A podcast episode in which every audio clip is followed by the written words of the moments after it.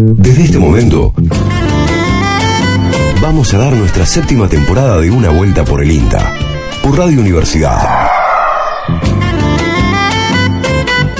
Y parece que hubiera sido ayer cuando hablábamos de la ruda, la caña con ruda, porque comenzaba eh, agosto, ya estamos, hemos pasado medio de agosto.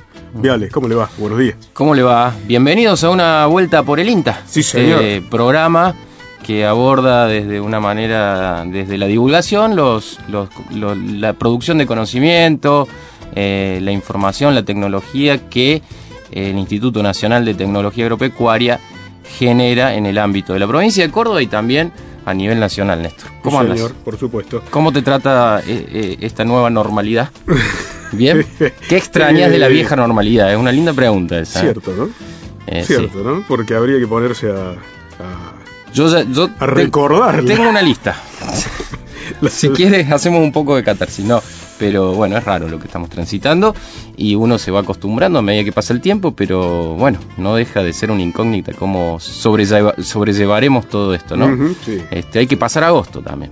Este, ¿eh? y bueno, pues ya estamos, ya, como Sí. dije, estamos, ya, ya pasamos la mitad. Se viene agosto ¿Eh? y tenemos algunas, algunas cuestiones nuevas que van a ir apareciendo en agosto. Eh, hablo eh, de contenidos que tienen que ver con la televisión. Ajá. eh, que como dadas Cuente, las circunstancias cuente, cuente. no dadas las circunstancias en las que estamos atravesando es difícil hacer un programa de televisión nosotros teníamos nuestro programa de televisión Claro. acá en Canalú Claro. eh, mucho de esas cosas las vamos a En la otra normalidad. en la otra en la vieja normalidad extrañamos el programa de tele pero van a aparecer algunos contenidos, eh, ya están apareciendo de hecho, audiovisuales en nuestras redes sociales, un programa online también que mm, acá anticipamos que va a ser a finales de, agosto, así que ya si quieren, el programa que viene podemos hablar un poco sobre eso, pero hay varias cosas que, que estamos produciendo con el equipo de comunicación y que, que están realmente muy buenas. Fantástico, fantástico. ¿Eh? Bueno, avisada a la gente entonces. Avisar a la gente, la gente que nos sigue en nuestro Facebook, en una vuelta por el INTA, en nuestro WhatsApp, que es el 3572528693. Ujú. Allí eh, ustedes pueden comunicarse y pueden establecer el vínculo con la producción de, de este programa. Y en la vieja normalidad teníamos sorteos. También, ¿se acuerda? Ya- ¿Se acuerda? Tenemos que, sí, tenemos que reactivar eso, ¿eh? Tenemos que reactivar porque nuestro... Se lo merece nuestra audiencia, ¿eh? Se lo merece, se merecen algunos. Totalmente. ¿eh? Totalmente. Bueno, y en el programa de hoy vamos a tener la tesis en dos minutos. Sí, muy interesante, por cierto. ¿eh? Nos Ajá. toca de lleno, ¿eh?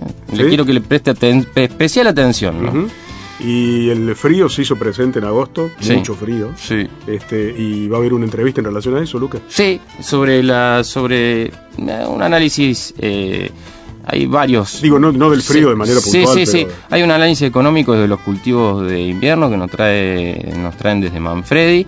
Eh, hay una herramienta muy interesante que se ha desarrollado, que han desarrollado eh, distintas instituciones en las cuales participa, participa de manera activa el INTA y que tiene que ver con eh, el monitoreo del ADES. ¿eh? Como, como, como productor, por ejemplo, del Cinturón Verde de Córdoba, eh, puede acceder a esa, a esa información para anticiparse a eh, alarmas climáticas, ¿no? O sea, o a, a eventos climáticos que pueden afectar su producción. Entre otras cosas, es un tema muy interesante que vamos a, a charlar con un compañero nuestro que siempre nos plantea cosas o entrevistas eh, sumamente interesantes. Hablo de Diego Pons, eh, biólogo de, de INTA Manfredi. Sí, señor. Y hablando del frío y hablando del invierno, análisis económico de los cultivos de invierno Claro, también. exacto, ¿Mm? exacto.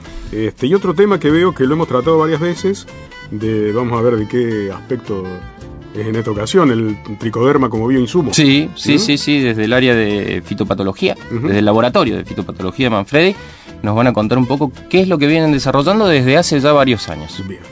¿Qué más? Y la este, columna este, ya exitosa de hace Sí, parte, sí. Mujeres que decimos lo nuestro. Así es. ¿Eh? Bueno, todo esto y mucho más en esta vuelta por el INTA de este domingo, eh, mediados de agosto, como decíamos. ¿Sabe cuántos programas? Yo recuerdo, tengo el, recuerdo patente. Ajá. Qué término antiguo, Nori. El recuerdo patente de que empezamos este programa, el ciclo de este año, la séptima temporada de Una Vuelta por el INTA, cuando comenzaba el aislamiento social. ¿Sí? eh, sí. Sí, ahí, en las puertas de, finales de marzo. Claro. Eh, y ya llevamos 20 programas eh, en esta nueva normalidad. Exactamente. y dentro de esta nueva normalidad, el programa sigue siendo más o menos este, lo que planteamos siempre, ¿no? La difusión, lo que decíamos hoy comienza. Sí, sí, la difusión científico-técnica de, que desarrolla el INTA. ¿eh? Así es. Está Mariano Britos en los controles. Ah, está Antonio Peralta en la edición. También Gabriel Sangené y, Gabriel Estofán en la locución. Eh, los trabajadores de los SRT que se suman al equipo de producción que tiene el INTA en el Centro Regional Córdoba. Arrancamos esta vuelta por el INTA con un poco de música. Cuando cae el sol tras la sierra, la luna comienza a brillar. La tierra y la noche se enredan, me dicen que vos me esperas. Tus ojos se vuelven estrellas, yo siento que todo es ideal. Parece que todo se alegra, me dicen que vos me esperas.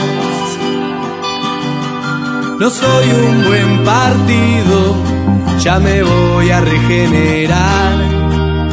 Dame algún tiempito, dame una oportunidad. Yo sé que soy un vago que le gusta cuartellar. Por vos dejo los vicios y algo más.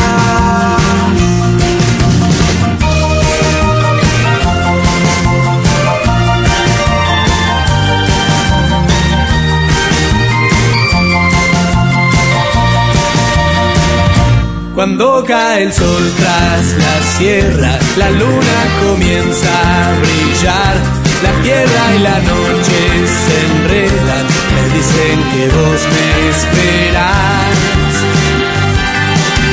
No soy un buen partido, ya me voy a regenerar. Dame algún tiempito,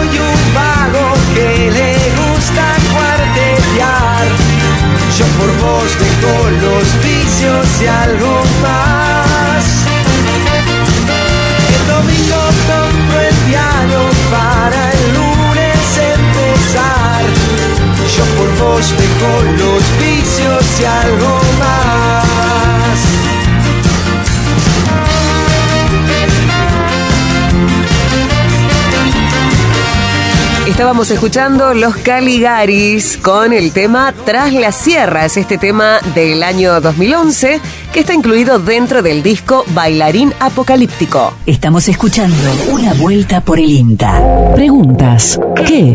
¿Para qué? ¿Para quiénes? Una acción. Investigar. Los investigadores de INTA te responden en dos minutos. Preguntas que investigan. Tesis en dos minutos. Hola, mi nombre es Lucrecia Pachilio, soy comunicadora del INTA Rafaela y yo hice mi tesis doctoral en comunicación en la Universidad Nacional de Rosario. Eh, mi tesis consistió en analizar eh, las acciones y espacios y productos de comunicación en el Interrafaela durante el periodo 2012-2013 desde la comunicación estratégica. La teoría de la comunicación estratégica plantea cuatro dimensiones de la comunicación. Una es la eh, dimensión informativa, la otra es la dimensión interaccional, la dimensión ideológica y la dimensión sociocultural. Los objetivos de mi trabajo fueron eh, sistematizar esas acciones, hacer un análisis desde la teoría de la comunicación estratégica y generar una estrategia de comunicación para la Estación Experimental Agropecuaria de Rafaela lo que yo hice fue analizar con esa metodología los 41 trabajos en comunicación que se estaban haciendo en ese momento y llegué a la conclusión de que las eh, acciones de comunicación tenían un predominio de la dimensión informativa. ¿Para qué sirve este trabajo? Sirve para que podamos repensar eh, las acciones de comunicación en las experimentales para que no se conviertan únicamente en acciones en las cuales se comparta información, sino que podamos pensar en las acciones de comunicación que tengan en cuenta el modo de relacionarse con los contenidos y que puedan eh, generar encuentros socioculturales que implican una transformación en la sociedad y sobre todo en eh, el área productiva agropecuaria, que es el área en la que trabajamos. Preguntas. ¿Qué? ¿Para qué? ¿Para quiénes? Una acción. Investigar. Los investigadores de INTA te responden en dos minutos. Preguntas que investigan. Tesis en dos minutos. Así la escuchábamos a Lucrecia, que compañera comunicadora de Inter Rafaela, que hacía, que contaba un poco su tesis doctoral respecto a la comunicación estratégica y, sus cuatro dimensiones, el análisis que ella hacía, ¿no? Desde, lo, desde el punto de vista informativo, ideológico, sociocultural, interaccional, y muy interesante a la conclusión que llega, ¿no? Porque uno que trabaja en la institución sabe que muchas veces lo informativo es lo que prima. Y en este programa justamente lo que tratamos de hacer es darle una vuelta de tuerca a eso y ir un poquito más allá y rascar y, indagar sobre los temas que nos interesan a todos, ¿no? Como sociedad, digo. Tenemos grandes discusiones oh, pero hay un con respecto a eso. Sí, por supuesto, pero es, es, es, muy interesante, Néstor, porque... Eh, justamente lo que está planteando Lucrecia es repensar las acciones de comunicación y está bueno eh, interpelarse a uno mismo. Por supuesto. ¿Eh? Tenemos, hablamos en el, en el, principio sobre mm, el tricoderma como bioinsumo, lo hemos abordado bastante. Mm, le cuento que tenemos un cazador de temas y noticias en la web y en todo lo que anda dando vueltas que se llama Fabricio Taparelo. No me diga, no lo conozco. Que lo convierte en un enlatado. lo convierte en un enlatado para este programa. Eh, y, así, incluso la entrevista del día de hoy que vamos a hacer a Diego Ponce en un ratito sobre esta alerta para eventos climáticos, esta página web que anunciábamos al principio. Eh, y Fabricio eh, conversó con Ana Rodríguez del Laboratorio de Fitopatología de Manfredi. que Compañero en salir corriendo contra las abejas con Taparelo. Taparelo, por supuesto. Sí, sí, le tiene pavor. A Yo tengo una anécdota muy buena con una cabra, con taparelo, después se la cuento. Eh, decía que el laboratorio de fitopatología de Intamanfedi está trabajando desde hace, desde hace unos años en el desarrollo de cepas de tricoderma para su, utilización como bioinsumo, ¿no? Eh, el tricoderma, recordemos que eh, es un hongo. Sí, sí. Es un hongo y que se está utilizando muchísimo en esto de eh, pensar eh, eh, en bioinsumos para sustituir insumos de síntesis química. La escuchamos a Ana Rodríguez. En el laboratorio de fitopatología del experimental de Manfredi estamos trabajando hace aproximadamente 5 o 6 años en el desarrollo de cepa de tricoderma para que éstas sean utilizadas como bioinsumos. Lo que estamos realizando es aislar cepas de distinto origen es decir, que pueden provenir de rastrojo, semilla o cualquier otro órgano en el que nosotros estamos observando el crecimiento de este hongo. Entonces lo aislamos y lo sometemos a distintas pruebas in vitro en el laboratorio. Estas pruebas básicamente consisten en ver su velocidad de crecimiento, la esporulación, eh, hacemos enfrentamiento con hongos de patógenos de interés agronómico, como pueden ser fusarium, esclerotinia, lo cual permite ver su grado de micoparasitismo y los modos de acción de estas cepas de tricoderma, ya que eh, algo que es muy importante, no todas las cepas de tricoderma actúan de la misma manera frente a los distintos hongos patógenos. Una vez que tenemos estos resultados, lo que hacemos es eh, evaluar si, la cepa es eh, apta o no para el control biológico. En caso de serlo, continuamos con la siguiente etapa, que es la etapa de ensayos a campo. A campo estamos trabajando con eh, inóculos líquidos, eh, básicamente estamos un par de años en el cultivo de maní y eh, usando la cepa, este inóculo como cura semilla y en cultivos intensivos hemos, hemos empezado hace un par de años también en lo que es el cultivo de lechuga y pimiento. Hemos tenido resultados muy buenos en el cultivo de maní Hemos visto que eh, el uso de tricoderma a la siembra, sea como, la semilla, eh, aumenta los rendimientos, ¿no? o en algunos casos iguala, ah, pero mantiene una sanidad durante todo el ciclo de cultivo que es muy buena, llegando a la etapa de arrancado con un follaje mucho más verde. Eh, incluso hemos trabajado con distintos tratamientos, es decir, en distintos momentos de aplicación de tricoderma, no solo usándola como cura semilla. Eh, y también hemos obtenido aumentos de rendimiento, una mejora en la sanidad y hemos eh, visto que disminuye el porcentaje de pérdida de rendimiento causada por esclerotinia minor, que es un hongo patógeno que afecta mucho este cultivo. En lo que son los ensayos de eh, intensivos, sean lechuga y pimiento, hemos obtenido también muy buenos resultados, eh, ya que hemos eh, visto que aumenta el uso de tricoderma, el desarrollo radicular de los plantines, eh, aumenta el rendimiento, mejora la sanidad, así que tenemos una sanidad muy buena durante todo el ciclo del cultivo. Y un ensayo muy interesante que hemos hecho es comparar el uso de tricoderma en distintos momentos versus el manejo del productor, un manejo productor tipo, y hemos encontrado que el uso de tricoderma no solo iguala en algunos aspectos, sino que mejora el rendimiento y la sanidad. Entonces, eh, bueno, con todos estos resultados tan positivos, estamos viendo que, eh, nada, que es muy buena el desarrollo de estas cepas, eh, nos están permitiendo seguir avanzando y ampliando nuestro espectro de ensayos frente a distintos tratamientos o estrategias de control a través del uso de estas eh, cepas de tricoderma. Escuchábamos a Ana Rodríguez que nos contaba acerca de este, del tricoderma, este hongo beneficioso para las plantas, para las plantas en general, eh, utilizado como, como para control biológico contra diversos patógenos y, enfermedades.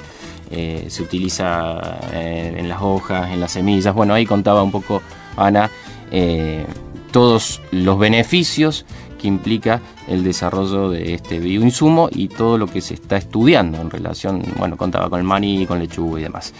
Eh, lo invito a escuchar un poco de música, Néstor Noriega, ¿qué le parece? Sí, por supuesto que sí. Escuchamos un poco de música y continuamos con más de una vuelta por el INTA. En el próximo bloque hablamos con un compañero de INTA Manfredi.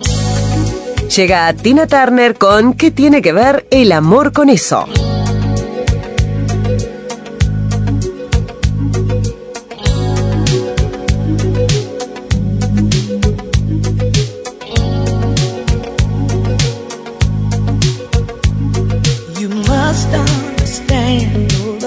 Touch of your hand makes my pulse react. That it's only the thrill of boy meeting girl opposites attract. It's physical, only logical. You must try to ignore that it means more than.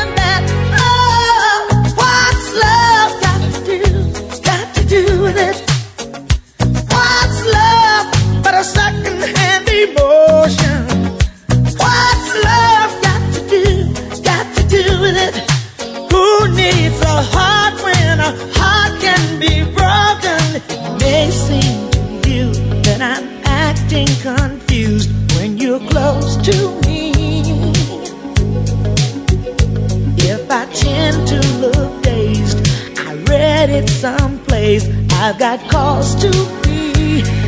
There's a name for it.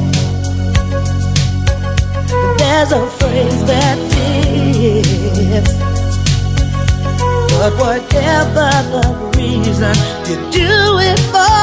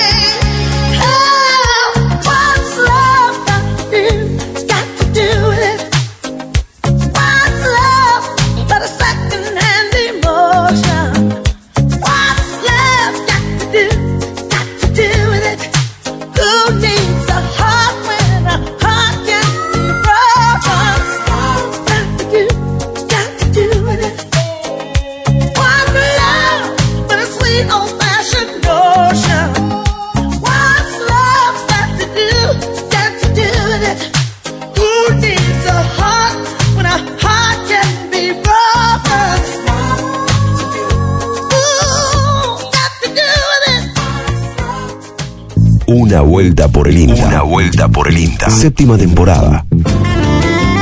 Con las manos en la tierra. Continuamos en una vuelta por el INTA. En la presentación del programa re- una- contábamos de que mm, el INTA presentó un nuevo sitio web para el monitoreo de heladas. eh, y, y eso se hace con datos obtenidos eh, de un satélite geoestacionario eh, de la administra escuche esto Noriega, de la Administración Nacional Oceánica y Atmosférica de los Estados Unidos. Ya le vamos a preguntar bien a Diego, pero básicamente esta información va a ser muy útil para, para distintas zonas, por ejemplo la del Cinturón Verde de Córdoba, eh, una de las regiones, digamos, una de, las, de los lugares más importantes del país para aprovisionarse de alimentos frescos de proximidad. Vaya si es importante, ¿no? En este contexto, eh, la- el alimento de proximidad, ¿no? Tener cerca de las ciudades alimentos frescos Claro. disponibles, con todos los problemas que estamos teniendo para lo que es la logística, ¿no? Eh, uno lee en los diarios en el, el- el- el movimiento de logística que implica eh, la materia prima o lo que fuese eh, para la producción y, y las industrias, eh, ni que hablar para lo que es el alimento fresco, digamos, leído en este contexto de, de- de pandemia y de dificultad para circular por los distintos municipios, provincias y regiones, vaya si es importante el alimento de proximidad. Estamos en contacto con Diego Pons, biólogo de Into Manfredi, con el que hemos hablado de cambio climático y de distintos tipos de usos de la tecnología en este sentido. Eh, lo saludamos a, a Diego. ¿Cómo estás, Diego? Buenos días. Buenos días, Néstor. Buenos días, Lucas. ¿Cómo va? Bien, bien, bien. Bueno, contanos un poco, Diego, de qué se trata todo esto, qué están haciendo. Bien, como bien describías vos, eh, estamos trabajando desde el INTA en colaboración con el Instituto Gullit de la CONAI de la Universidad Nacional de Córdoba, eh, junto con la Secretaría de Agricultura de la provincia y el Observatorio eh, Hidrometeorológico de la provincia, para generar productos eh, satelitales que tengan una aplicación sobre eh, la actividad agropecuaria y más puntualmente eh, nos hemos centrado como un área piloto en el cinturón hortícola de Córdoba. Eh, dentro del marco de un proyecto que tiene como objetivo generar eh, un sistema de alerta temprana enfocado principalmente en lo que serían eh, los fenómenos eh, meteorológicos extremos, pero también eh, como un sistema de apoyo para la toma de decisiones de los productores, trabajándolo en mesas agroclimáticas técnicas. Eh, todo este proyecto se enmarca dentro de un proyecto nacional que tiene el INTA, que es de la nueva cartera, orientado a, a la gestión de emergencias agropecuarias. Ujú. Entiendo que esto sirve mucho también para aquellos productores que hortícolas que no están tecnificados. Cuando digo tecnificados digo que no tienen, por ejemplo, malla antigranizo, que en general son los productores que es, eh, en, en términos de producción y en términos económicos eh, los que no alcanzan a desarrollarse de esa manera, ¿no? Claro. Eh, todo este proyecto tiene como una visión más a largo plazo, pensando en, en estrategias de adaptación al cambio climático y como decís vos, muchos de los productores que tenemos en el cinturón verde, desgraciadamente, eh, son vulnerables a estos fenómenos climáticos extremos. Entonces, desde el proyecto estamos trabajando en la primera etapa, que es son el monitoreo de los de los fenómenos eh, extremos, y el satélite no predice en este caso, sino que va va observando en tiempo real eh, el- la ocurrencia de este tipo de eventos. Eh, lo que va- hablaba al principio de las heladas, con el mismo satélite estamos trabajando en, en el monitoreo de, de granizo y también el monitoreo de, de vientos y tormentas severas. Eh, la segunda etapa es trabajar en, en- en el ajuste y la adecuación de modelos de pronóstico. En esta etapa eh, nos centramos por, primero por limitaciones de capacidad eh, técnica dentro del equipo eh, y por otro por cuestiones de incumbencia que son del servicio meteorológico, pero eh, el objetivo es ir hacia un sistema que también le permite al productor anticiparse en tiempo real a condiciones de, de- de- de extrema peligrosidad, si se quiere, o riesgo Claro. en cuanto a la ocurrencia, por ejemplo, de una granizada. Eh, Diego, Néstor Noriega te saluda, ¿cómo te va? Hola Eh, Néstor, ¿cómo te va? Bien, bien. Eh, em, ¿Y cómo pueden acceder los, o cómo van a poder acceder los productores a esta información este, que, que se va a ir generando a medida que avance el proyecto? Bien, nosotros estamos en la primera etapa dentro del proyecto de la generación de la información, es decir, este proyecto eh, ha generado un producto que está automatizado, que se puede, es decir, al estar automatizado no depende de, de- de ningún operario para que esté generando todos los días, por lo cual este producto va a estar, está disponible en una página web, ese producto se va generando de forma horaria, en un formato que puede ser bajado por cualquier productor desde la página. Pero del proyecto estamos conscientes que esta, esta brecha entre la generación de la información y el uso en la toma de decisiones, que le llamamos la última milla, ¿no? Eh, es algo que debemos de, de- de saldar y, para eso eh, están planificados en, en la, la generación de mesas, trabajar en mesas agroclimáticas técnicas, que es un enfoque que trabaja el CIDIAR eh, y varios institutos en el mundo para hacer eh, una, una adecuación de la información a la necesidad del productor. Eh, hoy nos vemos como limitados por la pandemia para hacer estos talleres y estas mesas, pero eh, estamos explorando eh, opciones de comunicación como páginas web, eh, prototipos de páginas web para pasarlos al productor y que ellos eh, tengamos el, el- el feedback, ¿viste? tengamos la opinión del productor que nos digan este producto nos sirve, no nos sirve en este formato o en este tiempo, ¿no? Todo ese timing que hay que tener con, Claro. con la generación de la información para que sea útil, eh, es necesario tener el, la, el, la devolución de ellos. digamos. Claro, la validación en el territorio, digamos, como Claro, de cómo... de- Ahora, Diego, ¿cómo, cómo hacen para identificar y mapear esta información? Porque entiendo que es a partir de la temperatura, ¿no? De la superficie. Claro, el, el satélite de GOES tiene un sensor, que es un sensor básicamente que mide temperatura de superficie, a diferencia de lo que es una estación meteorológica que mide eh, a dos metros de altura, digamos, o un metro y medio, dependiendo, eh, en un refugio. El, este producto nos, nos permite saber la temperatura de la superficie, por lo cual, para que sea, para que sea equivalente a lo que se lee en la estación, tiene un, un periodo de validación que estamos trabajando con, con estaciones de Córdoba y con estaciones meteorológicas de otros lugares del país, como es Alto Valle. Este producto no solamente tiene una cobertura que es de- a nivel de la ciudad de Córdoba, sino que es ah, en todo el país ¿sí? Si bien este proyecto está financiado Claro. principalmente por la Agencia de Desarrollo Económico de la Ciudad de Córdoba, el, produ- el producto en sí tiene impacto en otros lugares del país como es eh, Patagonia, Norte y o. San Pedro en Buenos Aires. Ujú, ujú, Dos lugares estratégicos. ¿Y, y tiene, tiene otras aplicaciones este, este, este proyecto? ¿Sirve Claro, para...? el, el mismo pro... sí. No, no, te preguntaba eso, si sirve para otras cosas también.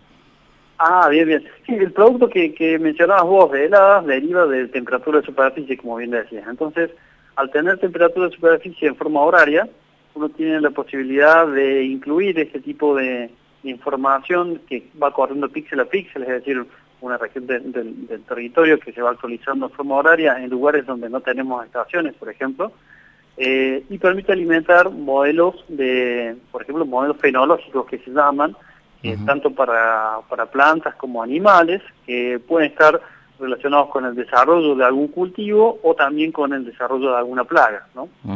Estos modelos fenológicos permiten saber, por ejemplo, cuál es, cómo, cómo se va acumulando lo que llaman grados días, ¿no? La acumulación de temperatura en el desarrollo de diferentes organismos y saber en qué estadio eh, es más, más vulnerable al ataque de una plaga, por ejemplo, en el caso de un cultivo, o es más propicio el control en el caso de una, de, de una plaga. Ahí por ahí la misma pregunta para Diego, lo mismo que le hacemos a los otros invitados que por ahí se tienen algún término medio Ac- Acá tenemos, acá- complicado. Diego, tenemos un medio, un- digamos, tenemos un fullback en términos de rugby.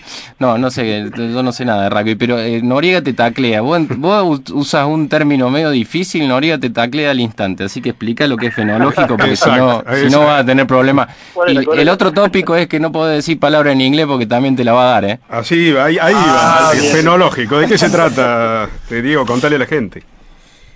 Eh, ¿Lo de fenológico? Sí, exacto. Ah, bien. No, es cuando cualquier organismo tiene etapas de desarrollo, ¿no? Vamos pasando como los seres humanos, pasamos de ser eh, un bebé a, a- ser un niño, adolescente, eh, y llegamos eventualmente a ser un adulto. Bueno, en un cultivo, esta, lo que llamamos el desarrollo fenológico es básicamente lo mismo. Pasamos desde que nace, desde la semilla, emerge la plántula, se va desarrollando, pasa por un estado reproductivo y en algún momento va a entrar en senescencia y morir. En, ese, en esa historia de vida que tiene eh, cada organismo, eh, muchos organismos son dependientes de, eh, de la acumulación de temperatura, que llaman, ¿se acuerdan en, en el colegio cuando hablaban esto de los organismos de sangre fría, caliente? Bueno, eso hace que hay diferentes organismos, principalmente las plantas y los insectos, que se desarrollan en función de la acumulación de temperatura. Mientras más temperatura hay sobre un determinado umbral, es decir, un determinado valor de temperatura, van a desarrollándose, van a desarrollarse, perdón. Entonces, eh, ese satélite lo que permite es saber cuánta temperatura eh, puede acumular un organismo en, en un día. De esa forma podemos saber cuántos días nos queda para poder, o cuánta temperatura necesita y cuánto se ha acumulado en el día, para saber si ese organismo, en este caso una planta, puede, puede estar en un estado que sea vulnerable, por ejemplo, a que lo ataque un, eh, un insecto. Para darte un ejemplo, eh, en el maíz hay, un- hay, una, una plaga, por ejemplo, que ataca al, ma- al maíz, que es un barrenador, que hay un determinado estadio en el cual es más vulnerable porque ese barrenador ingresa a la planta y después se mete adentro de la planta y no lo podemos controlar con ningún insecti- insecticida. Claro. Entonces, saber bien cuál es el estadio de esa planta nos permite a nosotros saber en qué momento podemos hacer el control de esa plaga o monitorear en el campo. Claro. O se me ocurre también lo- lo- los frutales, por ejemplo, eh, que vos decías. Exactamente. Los frutales necesitan frutales- cierta cantidad de horas de frío, ¿verdad? O de, de días. Exactamente, sí, esa es una de las aplicaciones que hace la gente de, de San de Pedro. Alto Valle Ah, sí. para- y San Pedro también para ver la floración o, o, o la, sí, o la generación del fruto también. Claro. Está buenísimo. Bueno, Diego, buenísimo. La verdad que felicitaciones, porque la verdad que es un laburazo lo que, lo que están haciendo. Y tenemos una nota con alguien que vos conocés y es parte del equipo de trabajo, entiendo. Eh, Andrés Liguesolo, licenciado en física de FAMAS, de FAMAF, eh, que trabaja en la CONAE y es parte, digamos, presentalo vos, te voy a pedir, explícame vos qué es lo que hizo Diego, eh, que nos va a contar un poco en esta nota, pero cuál fue el rol de, Diego, no digo, de Andrés, eh, desde la CONAE. Sí, Andrés es amigo y colega de, de, de varios años cuando trabajaba en CONA y también de, la maestría.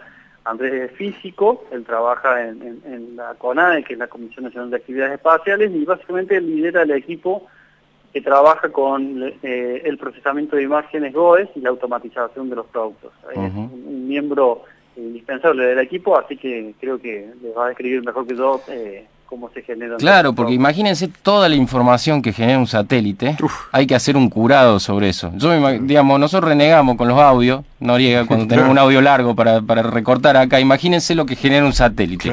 Bueno, un poco simplificándolo mucho, eh, el rol de Andrés es, eh, eh, digamos, generar los productos a partir de toda esa información y eh, decidir qué información es útil para, para, para, para tal o cual caso. Eh, Diego, eh, muchísimas gracias eh, por, por el tiempo y, por, y felicitaciones por este laburo, che. No, gracias a ustedes por la, por la oportunidad de, de mostrar lo, lo que se hace de, de INTA y con todo el equipo con, con las otras instituciones. Bueno, así escuchábamos a Diego Pons, biólogo de Inta Manfredi, que eh, a la vez presentaba, le daba el pie a su compañero de equipo, Andrés Liguesolo, a quien escuchamos eh, contar un poco esto, qué es el GOES, este satélite, y cómo se generan los productos con la información que este satélite genera. Hola a todos, mi nombre es Andrés Liguesolo, trabajo en CONAE, en la Unidad de Emergencias y Alerta Temprana, y también tengo actividades en el Observatorio Hidrometeorológico de Córdoba, donde en, ambos casos trabajo con lo que es información satelital y de modelado numérico del tiempo en las temáticas de emergencias ambientales. Actualmente la información satelital disponible es muy variada y eso abre la posibilidad a generar eh, múltiples aplicaciones.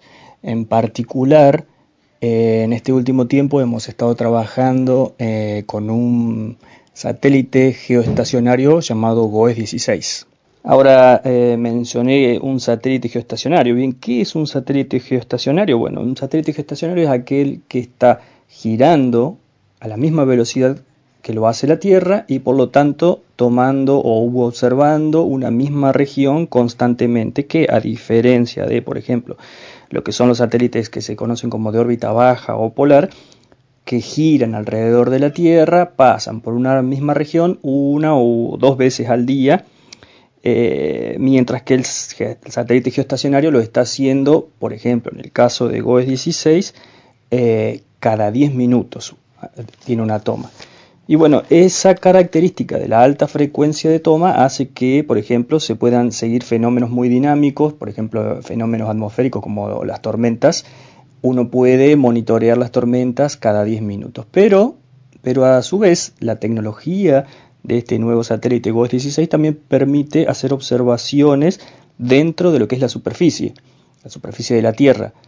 Una de esas observaciones que uno puede hacer es la temperatura de la superficie de la Tierra. Aprovechando entonces la habilidad de, de este satélite de inferir, de poder inferir la temperatura de la superficie de la Tierra con una frecuencia de una toma por hora para este producto y conociendo el impacto que tienen las heladas en la producción agropecuaria, decidimos bueno, a- adaptar esa información satelital generando un producto que te permita conocer casi en tiempo real, hora a hora, la temperatura del suelo, pero con un agregado de una caracterización sobre, en caso de que esté ocurriendo una helada, la severidad de la misma.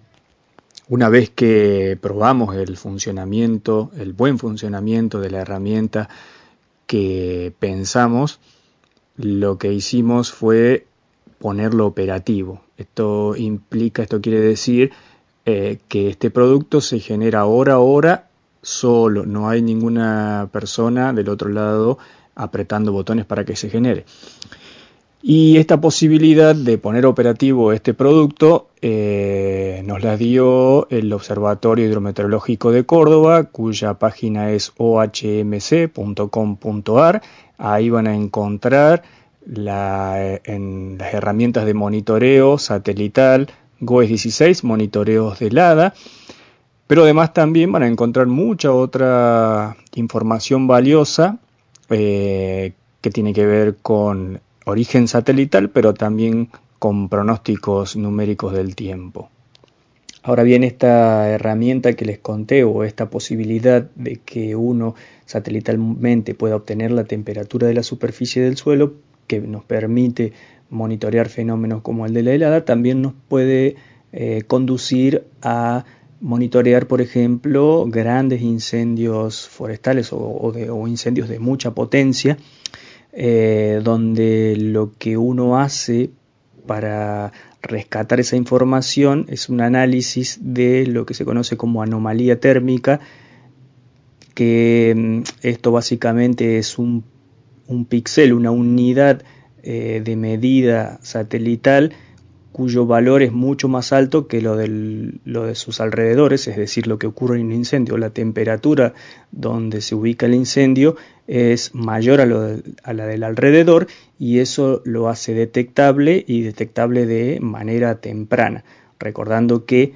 eh, las observaciones para este satélite son cada 10 minutos. Así que ese producto ya lo estamos probando, lo estamos testeando y próximamente la idea es ponerlo operativo y disponible para todos.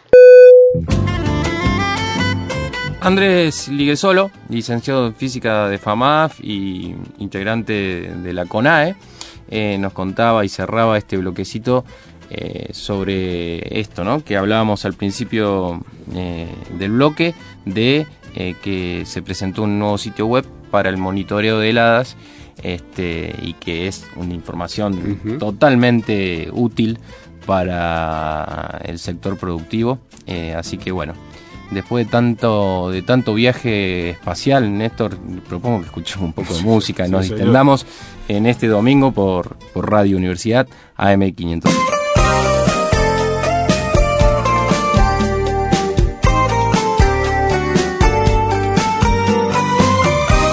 Escuchamos Quizá, quizá, quizá de Mijares, José Manuel Mijares, este cantante mexicano. Siempre que te pregunto que cuándo, cómo y dónde, tú siempre me respondes. Quizás, quizás, quizás. Y así pasan los días y yo desesperando y tú, contestando quizás, quizás, quizás. Estás perdiendo el tiempo pensando, pensando por lo que tú más quieras hasta cuando, hasta cuando y así pasan los y yo desesperando y tú, tú contestando quizás, quizás, quizás.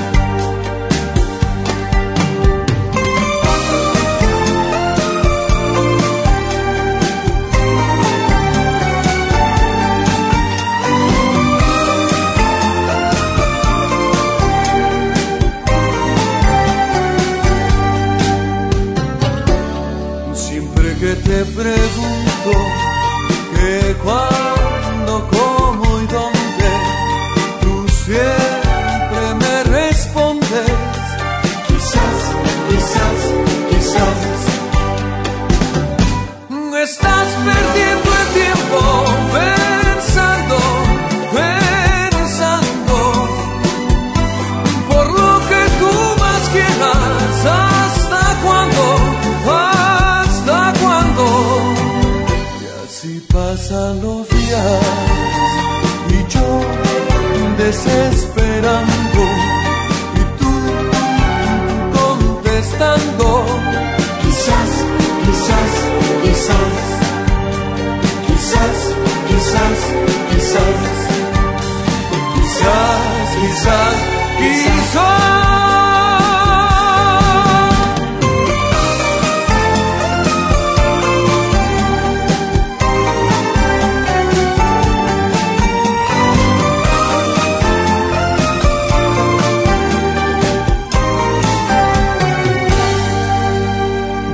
Mujeres que decimos lo nuestro. El espacio del INTA para conocer los aportes, las miradas y los desafíos de ellas en la nueva ruralidad. Soy Paulina Perelló, vivo en el sur de Córdoba, específicamente en Tosquita, una localidad eh, que está mm, sobre la ruta 35. Tengo 43 años, soy esposa y madre desde hace menos de dos. Soy una mujer plena, con muchísimo para agradecer a Dios, así lo siento, eh, por el pasado que me hizo transitar, que me apre- he aprendido muchísimas cosas y me ha preparado para el presente y para un presente que está muy movidito y lleno de matices como eh, en la vida de, de- de cualquiera, ¿no? Eh, y a su vez un futuro cargado de motivaciones, así lo, así lo siento, que solo me impulsan eh, para mm, eh, mejorar en todos los aspectos, en el personal y en el productivo. Vivo en el campo, eh, viví en el campo con mi mamá, mi papá y mi hermana eh, hasta que la, la edad escolar eh, de, nosotras complicaba un poco las rutinas, así que ahí nos trasladamos a vivir a Vicuña Maquena. Y hace dos años, cuando con, el indio empezamos a, a transitar esta, esta vida familiar, la empezamos a soñar que era en el campo. Así que bueno, preparamos valijas y nos, y nos vinimos. Me dedico a la producción agropecuaria mixta bajo un modelo productivo agroecológico. En ganadería, para nosotros es una herramienta clave en el proceso de transición hacia la agroecología. Bajo el sistema del PRB, es decir, pastoreo racional Boazán, también tenemos actividades que hacen al autoconsumo. Consideramos que también son importantes porque aumentan la biodiversidad dentro del campo. Por ejemplo, la huerta hay pollos parrilleros pastoriles, están las ponedoras también produciendo sus huevos en un ambiente libre de jaulas. Vamos encontrando eh, plantas medicinales que nacen espontáneamente, así que es, es ir encontrándolas y es ir estudiándolas. Es, es, es muy divertido y es muy dinámico. En síntesis, digamos que no hay tiempo para aburrirse eh, y hay muchísimas cosas para aprender y ir mejorando para adelante. La verdad que es eh, el lugar que nos hace que nos hace feliz, nos encanta eh, la, la vida de- del campo, las las actividades que se hacen, la- las rutinas, los tiempos, los silencios, los ruidos. La verdad que lo disfrutamos mucho, así que por eso nos vinimos. Y más en el contexto productivo donde, en el que hoy nos encontramos, que deja muchas, eh, muchos mensajes de enseñanza. El respeto por la vida del otro, el respeto por la vida de uno, el cómo convivir en armonía en un ambiente, los cuidados de la naturaleza, porque esa naturaleza es la que nos cobija. Bueno, eh, muchas cosas que la vida en el campo eh, nos permite aprender y reflexionar todos los días y por eso yo creo que cuando uno está metido en, estas actividades eh, y asumiéndolas con la responsabilidad que las asumimos, eh, no queda otra que transitar el camino de la toma de conciencia permanente. Y como una responsabilidad es transmitirla para que podamos tener eh, un planeta mucho más armónico que lo que tenemos hoy, que es la casa de todos. Mujeres que decimos lo nuestro. El espacio del INTA para conocer los aportes, las miradas y los desafíos de ellas en la nueva ruralidad. Así escuchamos eh, la columna Mujeres que decimos lo nuestro, donde Paulina contaba su historia contadora eh, y se mudó al campo Ujú. a la- con la producción agroecológica y con la ganadería, con este sistema pastoril, pastoreo racional, creo que ahora yo tengo un problema con esas siglas, pero era pastoreo racional. Silvino Deto, eh, la encargada de esta columna, que cada vez eh, de- eleven, elevan la vara. Como de la mayoría, como de muchos de los que hemos este, difundido desde que comenzó la Claro, columna. sí, por eso te digo. Eh, ¿qué- ¿Con qué seguimos, Néstor? Tenemos eh, el, a No- a Noelia Barberis. Sí, vamos a escuchar a Noelia Barberis, economista de Inta Manfredi, Sí. Que nos trae un análisis económico de los cultivos de invierno. Eh, voy a analizar el resultado económico de los cultivos de invierno de la región pampeana. Básicamente estamos hablando del cultivo de trigo, eh, Cuando hablamos de resultado económico nos estamos refiriendo a la diferencia entre los costos que son atribuibles a la actividad y los ingresos que esta actividad genera. La- en el caso de los cultivos extensivos, eh, los costos eh, son la única variable que puede dominar el productor y eh, en estos costos se define la tecnología que usa que va a afectar directamente al rendimiento y que junto con el precio van a determinar el ingreso. Eh, como es sabido, el precio es una variable que al productor le viene dada, es una variable que se determina en los mercados internacionales. Cuando se compara la campaña 2019-2020 con la 2020-2021, se observa una reducción en los márgenes promedios esperados para el trigo y esta reducción, entre otros factores, eh, tiene que ver con una reducción en el precio del trigo. De todas formas, actualmente eh, el impacto que tuvo eh, la pandemia de COVID- COVID-2019 en los mercados eh, fue más intenso en mercados como soja y maíz, ya que sus precios están atados a los precios del petróleo, porque bueno, estos se usan para biocombustibles, no siendo así el caso del trigo, cuyo destino principal es la alimentación. Si uno observa el impacto que ha tenido la pandemia en los precios de los commodities de acuerdo a las proyecciones del FMI, se observa que solamente eh, en tres commodities el precio, el impacto ha sido positivo. Estos tres commodities son trigo, uranio y café. Así que las perspectivas para el trigo son buenas, no obstante eso hay que tener en cuenta que en este nuevo contexto internacional eh, va a haber mayores restricciones al comercio internacional, entre ellas restricciones sanitarias, lo que presentan nuevos desafíos para la cadena. Noelia Barberis nos dejaba esto que me, que me estaba remarcando algo interesante en Lo esto. de los cultivos a los que no afectó el- eh, su precio el COVID-19, Ujú. la, la pandemia. El uranio, el petróleo, eh, eh, perdón, el uranio, el trigo y el café. Ahí va. ¿Eh? ¿Será que la gente tomó mucho café y comió mucho pan? No, no, la verdad que no sé cómo será, digamos, a, qué- a dónde se exportarán Claro. cada uno de esos. Sí, sí, sí, de qué país. demás, Exacto. ¿no? Pero es un tema interesante para profundizar, te decía. Ya la vamos a. En sí, en sí mismo es un tema Sí, interesante, ¿no? sí, sí, sí, cómo la pandemia afectó A los distintos commodities. Sí, Claro, sí, sí, sí. claro. Bueno, eh, escuchamos un poco de música, ya estamos entrando en el Sí, final señor. de esta vuelta por vamos. Cerramos musicalmente con Estelares haciendo pronta entrega, un cover de Virus.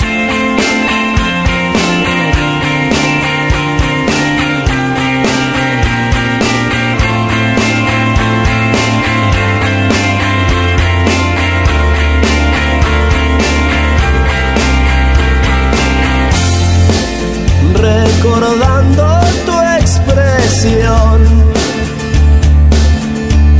Vuelvo a desear.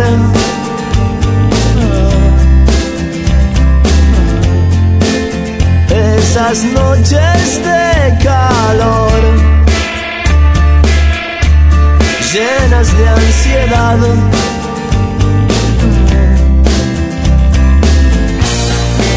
sofocado por el sueño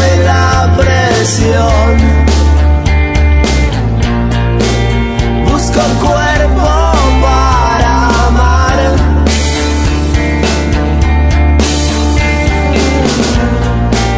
La distancia va perdiendo su espesor.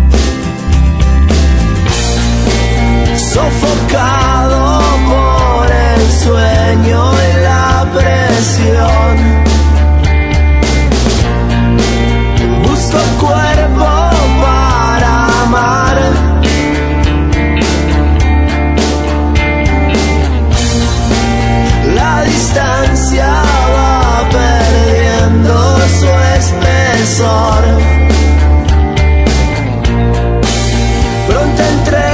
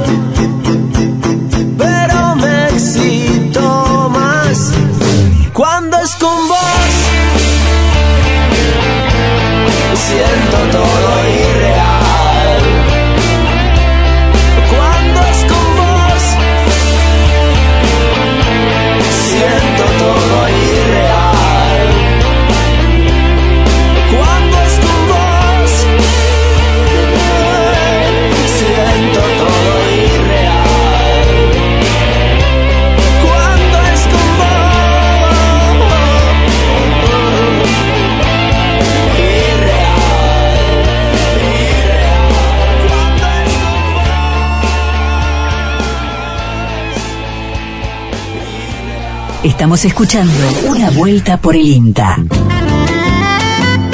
Y bueno, ya estamos en el punto final de una vuelta por el INTA del día de hoy. Eh, Mariano Britos en los controles, este Lucas Viale, Néstor Noriega acá y además Andrés del Pino, Mauro Bianco, Fabricio Taparello, Silvino Deto, Jorge Alegre.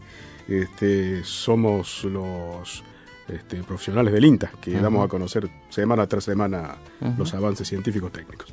Un gustazo. Sí, señor. Un gustazo. Nos encontramos en esta misma casa el próximo domingo de 8 a 9 de la mañana. Los esperamos para, para otra vuelta por el INTA. Hasta aquí, una vuelta por el INTA, por Universidad